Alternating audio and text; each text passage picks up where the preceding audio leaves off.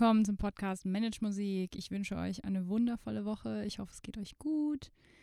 Ich hoffe, ihr seid wohl auf und habt äh, ja einen schönen Start, auf jeden Fall in den Tag und einen Start in die Woche. Ähm, ich finde, das ist auch mal sehr gut, sich das klar zu machen, dass man erstens jeden Tag neu starten darf und auch jede Woche sich auch neu erfinden darf oder sogar jede Stunde sich neu erfinden darf. Also, wenn ihr Lust habt, was zu verändern, dann macht es einfach. Nicht so viel drüber nachdenken. Wenn ihr das Gefühl habt, ich möchte irgendwas ändern in meinem Leben, weil mich das und jenes nervt oder die und die Person geht mir auf den Keks, ändert was.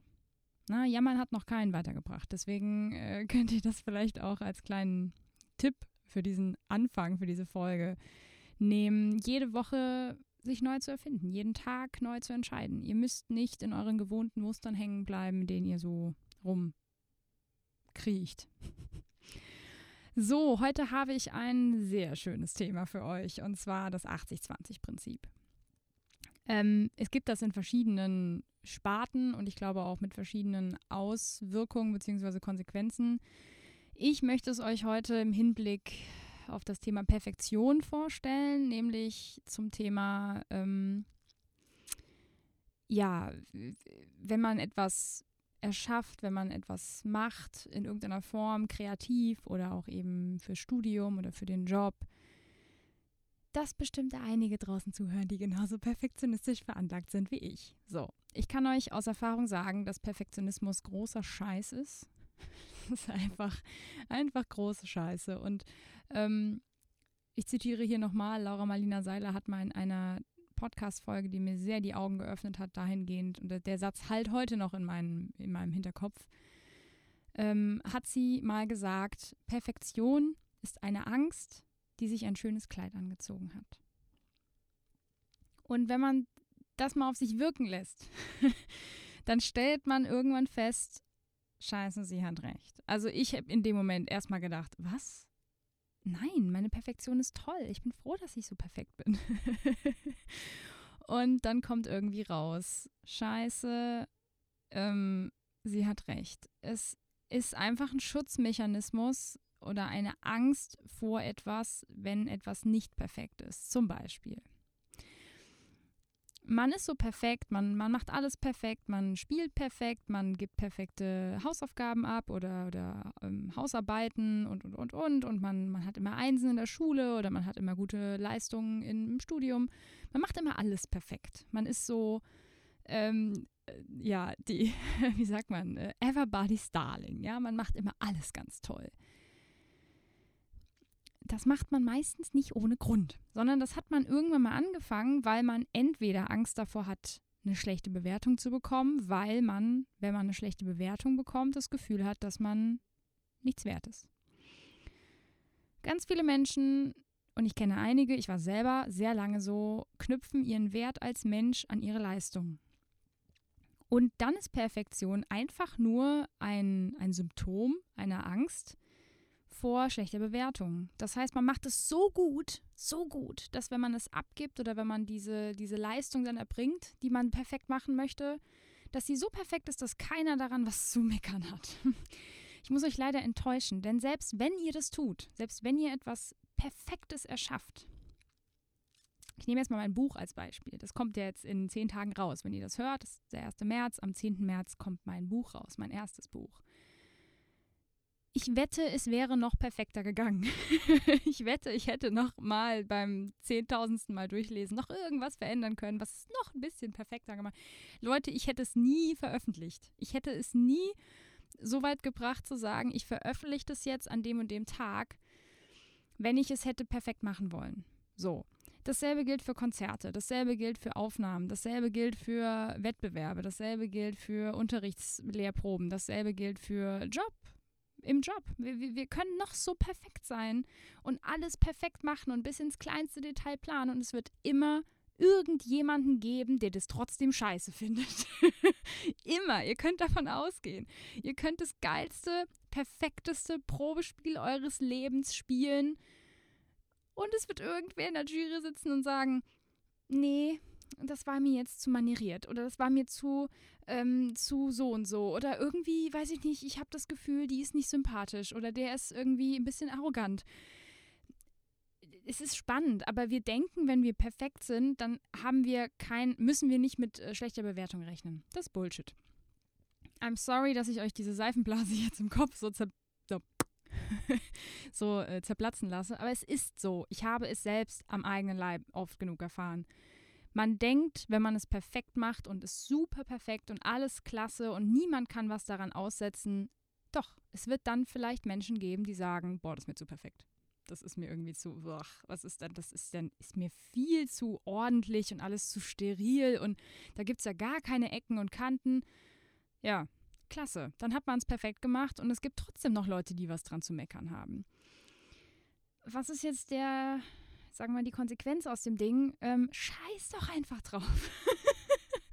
es ist so geil, dass ich das jetzt sagen kann und ich es aus vollem Herzen wirklich so meine. Leute, scheißt einfach darauf, was andere Leute über eure Produkte denken, über eure, ähm, über eure Leistung auf der Bühne, äh, über eure Lehrprobe, über eure Hausarbeit, über eure Bachelorarbeit, über was auch immer, über euren Podcast, wie in meinem Fall, über euer erstes Buch ähm, über euer Insta-Story, über euer Livestream, was auch immer. Scheißt einfach herzlichst drauf, dass die Leute einfach, ja, sich in ihr Loch verkriechen sollen, aus dem sie hergekommen sind.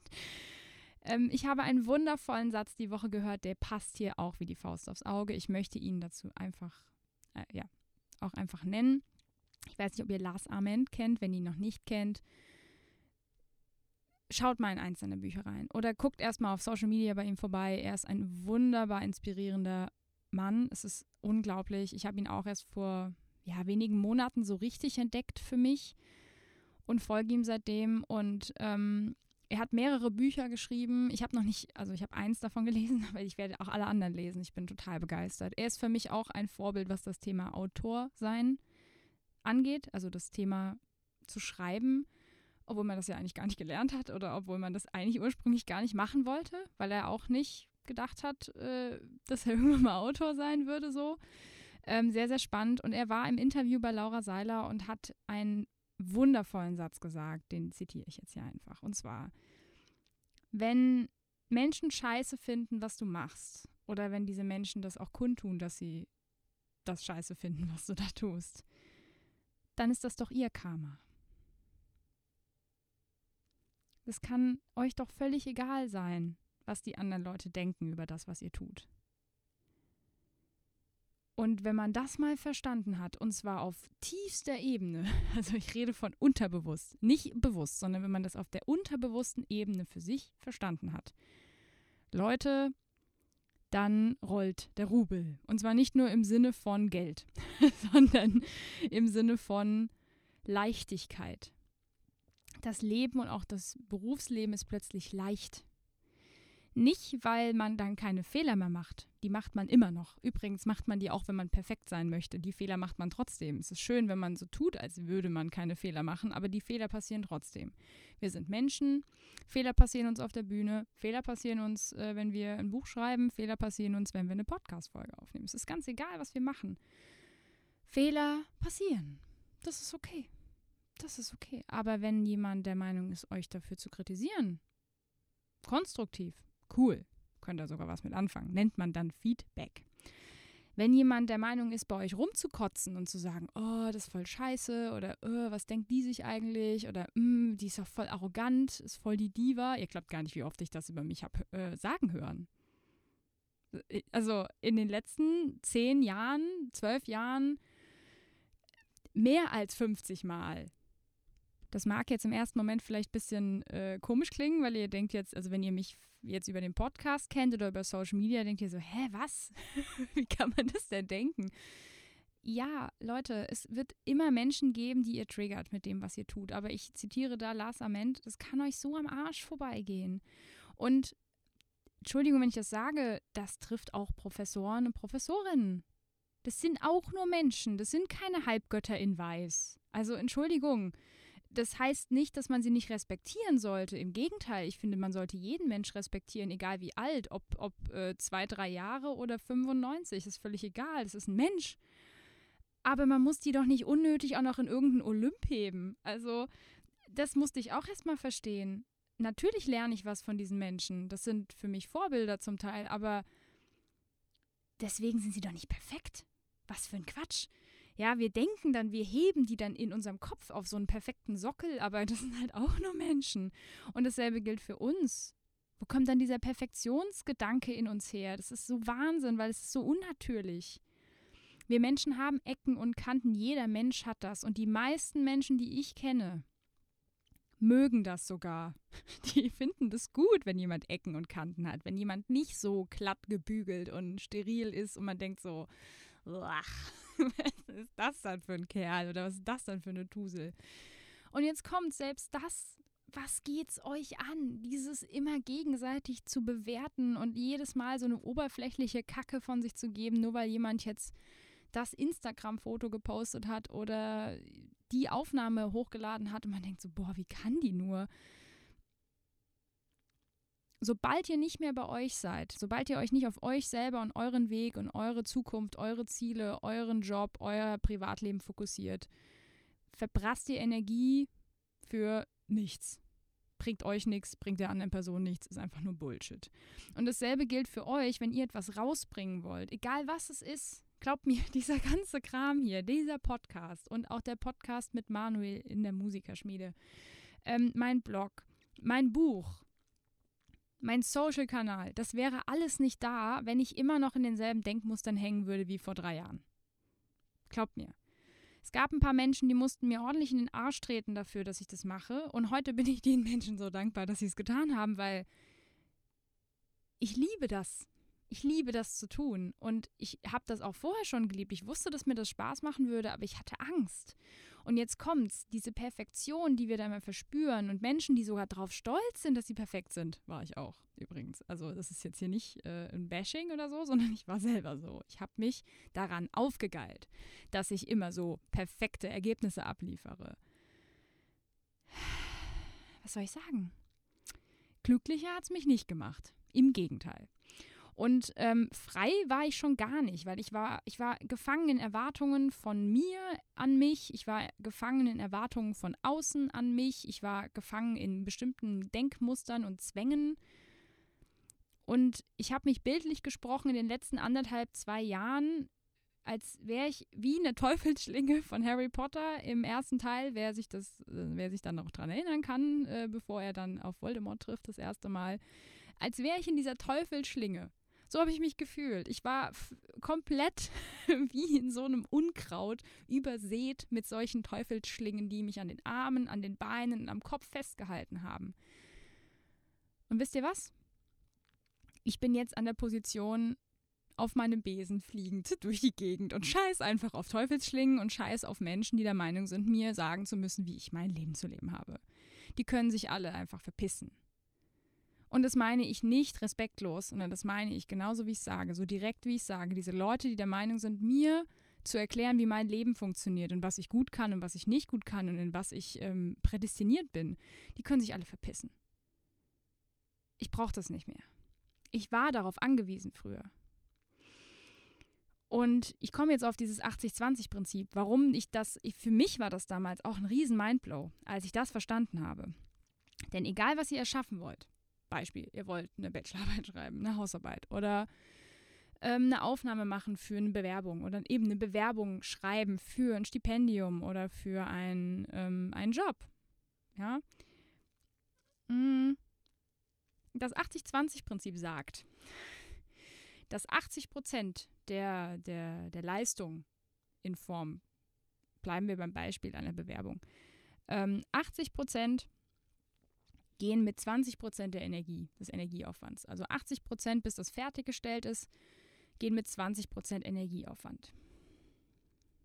Die letzten 20 Prozent benötigen 80 Prozent Energieaufwand, damit es nahezu perfekt wird. Dasselbe gilt, das kennt ihr alle, jeder, der künstlerisch irgendwas in seinem Leben schon mal gemacht hat, weiß das für ein Konzert, für eine Prüfung, für eine Aufnahmeprüfung, äh, für einen Wettbewerb, was auch immer die ersten 80 Prozent eines Stückes oder eines Programms lernt man relativ gut und schnell und man, man hat irgendwann so den, den Modus erreicht, wo man so ein Stück durchspielen kann. ja, wir reden von, ich komme durch. So, Ziel Nummer eins. Ich komme durch. Ich habe das Stück irgendwie verstanden. Da komme ich mit 20% Aufwand hin.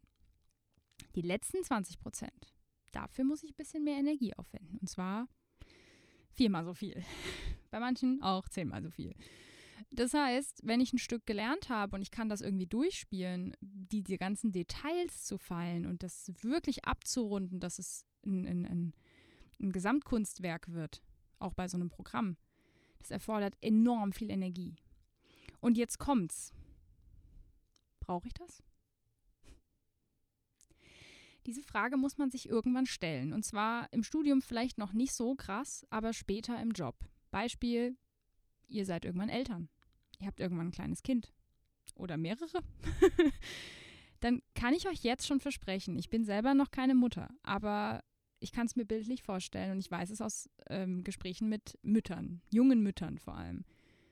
Ihr könnt nicht mehr die 100% abrufen, weder beim Konzert noch bei bestimmten beruflichen Sachen. Und manchmal muss man aber sehr hoch 95, 98% abrufen. Wenn man das nicht unbedingt muss, bei bestimmten beruflichen, im beruflichen Kontext oder auch im privaten Kontext, dann merkt man plötzlich als Mutter oder als Vater, wie ein dieser Perfektionsgedanke entweder in die Burnout-Klinik buxiert oder man durch sein Kind versteht, dass das alles großer Bullshit ist.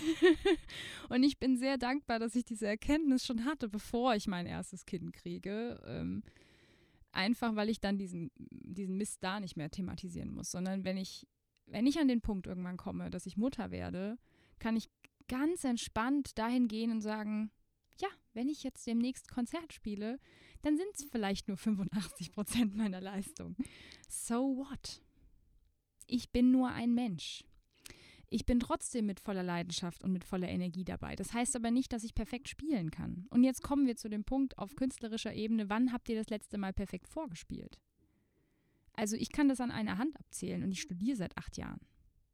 Also ich mache das nicht erst seit gestern. Wenn man es jetzt in Hausarbeiten oder in, in Schriftform sieht, also wie gesagt Hausaufgaben, Hausarbeiten, Bachelorarbeiten, Masterarbeiten, Doktorarbeiten, in meinem Fall jetzt ein Buch, na, das übrigens einen Umfang einer Bachelorarbeit hat. Also mal nur so am Rande gemerkt. ich freue mich auf meine Bachelorarbeit, das wird jetzt ein Zuckerschlecken. ähm, oder ein Kolloquium oder irgendeine Prüfung halt hat. Man kann das natürlich perfekt vorbereiten. Man kann das bis zum Exzess ausarbeiten und gucken, ob man es auch noch perfekter hinbekommt und noch, noch ein Stück und noch zwei Prozent. Aber da kommt diese 80-20-Regel die 80 Prozent sind relativ schnell da, aber die letzten 20 Prozent kosten extrem viel Energie. Und es gibt Momente im Leben, wo man die nicht hat. Oder wo man sie nicht aufbringen will. Und es ist vollkommen legitim. Und ich finde wichtig, dass man sich in solchen Momenten erlaubt, dann auch nur mit 85 oder 88 Prozent abzugeben. Mit dem Wissen, dass das jetzt nicht die perfekteste Leistung ist, die wir abliefern können, aber mit dem Wissen, dass ihr alles dafür gegeben habt, dass es so gut wird, wie ihr könnt. Denn wer hat gesagt, dass eine 2 oder eine 3 eine schlechte Note ist? Wer hat überhaupt mit diesem Bewertungsmist angefangen? Wer nimmt sich das Recht heraus, einen 50-seitigen Text, den ihr geschrieben habt, zu bewerten? Natürlich sind das Strukturen, die wir aktuell haben und aus denen wir im Studium auch nicht rauskommen. Wir haben dieses Bewertungssystem. Aber wer sagt denn, dass ihr ein schlechter Musiker seid oder eine schlechte, ähm, ich sag jetzt mal, Autorin, wenn ihr auch eine Bachelorarbeit schreibt oder eine schlechte wissenschaftliche Arbeiterin seid? Weil zwei Menschen, zwei, zwei Menschen der Meinung sind, eure Arbeit ist nur eine 2,3 wert. Deswegen seid ihr als Mensch doch nicht weniger wert. Eure Arbeit ist vielleicht weniger wert. Aber vielleicht hattet ihr währenddessen eine Lebenskrise. Vielleicht hat sich euer Freund oder eure Freundin von euch getrennt. Vielleicht müsstet ihr umziehen. Vielleicht habt ihr euren Job verloren. Oder ähm, ihr hattet eine ganz persönliche Krise mit euch selber und habt währenddessen noch die Bachelorarbeit durchgezogen oder die Masterarbeit oder dieses Kolloquium vorbereitet, obwohl es euch nicht gut ging. Leute, feiert euch einfach für sowas feiert euch vor allem dafür, dass es abgeschlossen wurde, das Projekt. Das ist ein Erfolg. Also es ist ein Erfolg, dass es überhaupt diese Bachelorarbeit gibt. Und das, das, der Bonus ist dann obendrauf die Bewertung. Nicht die Bewertung, also ihr macht euch abhängig von der Bewertung. Das ist genau das Problem. Deswegen haben wir diesen Perfektionsgedanken. Und seit ich nicht mehr an dieser Perfektion festhalte, sind meine Leistungen gestiegen. das ist super spannend, aber ich, kann's, ich kann es nur empfehlen. Nicht mehr dieser Perfek diesem Perfektionswahn hinterher zu rennen. Entspannt euch mal und guckt, okay, mh, mm, ich gebe mein Bestes. Und es kann trotzdem nicht ausreichen. Das kann passieren. Und äh, wenn man an diese 80-20-Regel denkt, wenn man das jetzt verbindet, dann macht das auch total Sinn. Ich kann, wie gesagt, meine persönlich beste Leistung bei einem Probespiel oder bei einem Wettbewerb bringen. Und es kann trotzdem nicht reichen, um zu gewinnen. Und was passiert? Die meisten Menschen fallen dann in ein Loch, weil sie denken, sie sind nicht gut genug zack, bumm. Und da ist wieder so ein Glaubenssatz da, den man dann hochkochen lässt und dann fühlt man sich äh, deprimiert und äh, traurig und man weint und oder man weint nicht, je nachdem. Und das Leben ist scheiße. So. Und ganz ehrlich, Leute, das Leben ist zu kurz für solche Momente. Ich habe die in meinem Leben oft genug gehabt und die werden mit Sicherheit auch nicht ausbleiben jetzt. Aber ich habe einiges daran gesetzt und einiges an Zeit und Energie investiert, damit diese Glaubenssätze in meinem Kopf keine Oberhand mehr haben. Und auch mein Perfektionsgedanke, ich muss perfekt sein, hatte einen völlig anderen Glaubenssatz drunter, der noch viel tiefer lag, der noch viel älter war. und als ich den aufgelöst habe, ey, das war so der Gamechanger. Und seitdem sprudelt es aus mir heraus. Ich mache Podcast-Folgen wie am laufenden Band. Es wird demnächst sogar noch einen dritten Podcast von mir geben, also einen zweiten Solo-Podcast von mir geben. Es wird einen Flöten-Podcast geben ab dem 31. März. Ähm, das Buch, was ich jetzt geschrieben habe, wird definitiv nicht das letzte sein. Ich arbeite bereits an gefühlt drei weiteren Projekten schon im Hintergrund ich werde ganz bestimmt nach meinem Studium nicht in ein Loch fallen und denken, ich weiß nicht, was ich tun soll. Ich weiß ehrlich gesagt gerade noch nicht mal, wann ich das alles tun soll, weil ich habe so viele Ideen. Weil ich scheiße jetzt darauf, ob Person A oder Person B der Meinung ist, dass das nicht gut ist, was ich da gemacht habe. Die kann das ja einfach dann nicht lesen oder nicht hören oder mir einfach nicht auf den Keks gehen. Ich hoffe, dass diese Folge euch ein paar Denkanstöße gegeben hat und dass ihr, wenn ihr so ein Perfektionist, Perfektionistin seid, wie ich das mal war, dass ihr davon wegkommt. Das ist nichts, was über Nacht passiert, aber das ist möglich. Siehe da, ich war eine der krassesten Perfektionistinnen auf diesem Planeten. Ich wünsche euch jetzt eine wundervolle Woche und wir hören uns nächste Woche wieder, nächsten Montag und bis dann.